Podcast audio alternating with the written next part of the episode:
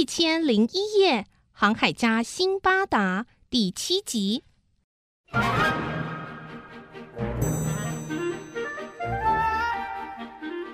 辛巴达回到家乡，再次过着舒适安稳的日子。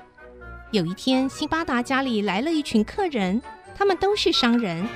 辛巴达看着他们聊天，提到海上生活的开心表情，让他又想起了海上航行的日子，开始怀念起来。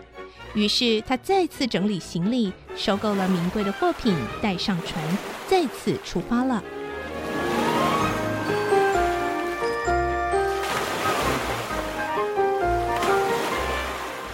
每到一个城市，他会下岸去做买卖，顺便游览见识当地的风土民情。有一次，当船正在航行的时候，船长忽然一边大叫，一边拆掉自己的头巾，拍打自己的脸。天哪，天哪！船长怎么了？啊！吓死人了！发生什么事了？不要激动啊，船长，好好说啦。对啊，对啊。船长努力镇定下来说：“我们。”走错航线了，现在我我根本不知道这是哪里，呃，真的完蛋了。风越吹越大，船长说完就爬上桅杆，准备卸下船帆。可是强劲的风吹断了风棚，方向舵也被吹走，船被风向带往一座高山，眼看就快要撞上去了。船长立刻滑下桅杆。不知道该怎么办是好，在场的人都很惊恐。这该怎么办呢？我们只能等。对啊，只能等。救命啊！救命啊！怎么办？最后，船真的撞上这座山。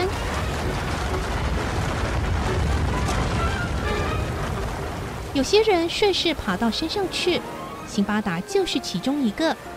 他爬上山之后，发现那是一座荒岛。但是因为惊吓过度的关系，很多同船的人现在竟然都吓得呆滞，无法说话。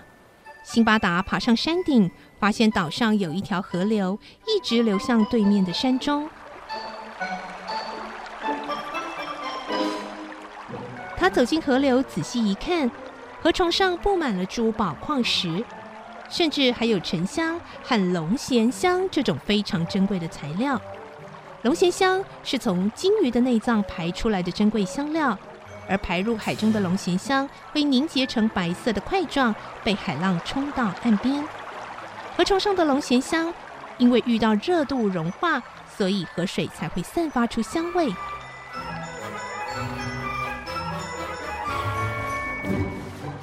大家看到眼前的宝物，虽然觉得惊奇，但又饿又累。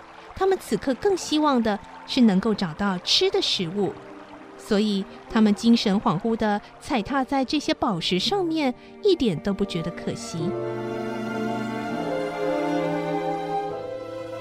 不幸的是，接下来几天都没能找到食物，大家不是饿死就病死，最后只剩下辛巴达还活着，但他也已经绝望到认为自己也活不久，还为自己挖了一个坑。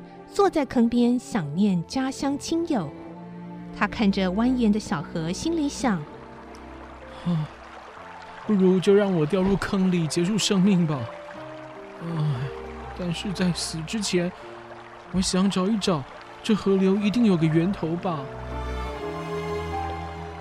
他找到一艘小船，把珠宝和仅存的粮食装进去，然后坐着小船漂流。不久，小船飘进了一个山洞，前面的水道越来越幽闭狭窄。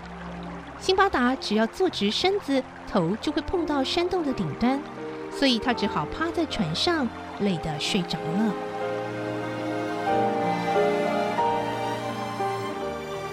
等他醒来，睁开眼，发现小船已经被绑在岸边，而周围站着许多黑色皮肤的人，其中一个人用阿拉伯语问。你是谁？为什么来这个地方？山的另一边又是什么个地方？这次辛巴达反过来先问：“先告诉我你们是谁？这里是什么地方？”我们是农民，在这里耕种的时候，刚好看到你睡在小船上，所以把你拉上岸来。这些农民拿些食物给辛巴达吃，吃饱了之后，辛巴达把自己的遭遇说了一遍。哦，好神奇哦！这太不可思议了耶！你现在还能活着，真是奇迹耶！真的我们一定要带你去见我们的国王呀！哎对对对。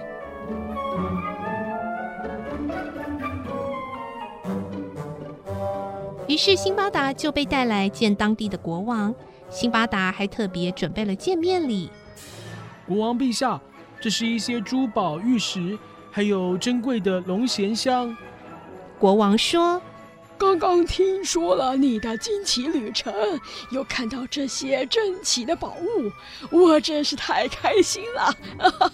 “国王十分高兴，把辛巴达当做贵宾来款待。”许多本地人和外地人听说辛巴达的故事，纷纷进到皇宫来看他，好奇地问他。辛巴达，哎，听说你是从巴格达来的，哎，听说那里的树上会结出钻石，是吗？是啊，听说你去过很多地方，有很多稀奇的宝物，是吗？那有没有独角兽的毛啊？呃，听说你的后脑勺也有三个眼睛，所以才能每次都大难不死。呃我可以看一下你的后脑勺吗？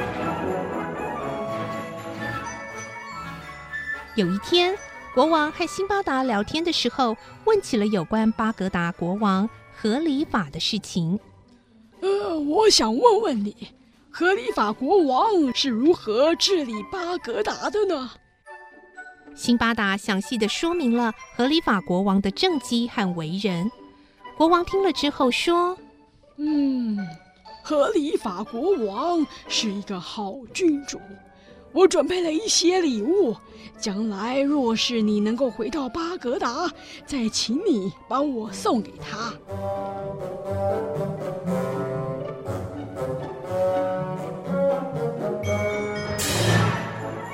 辛巴达在宫里住了一段时间，终于有一天，他听说有一些商人要去巴格达，于是他赶紧进宫请求国王。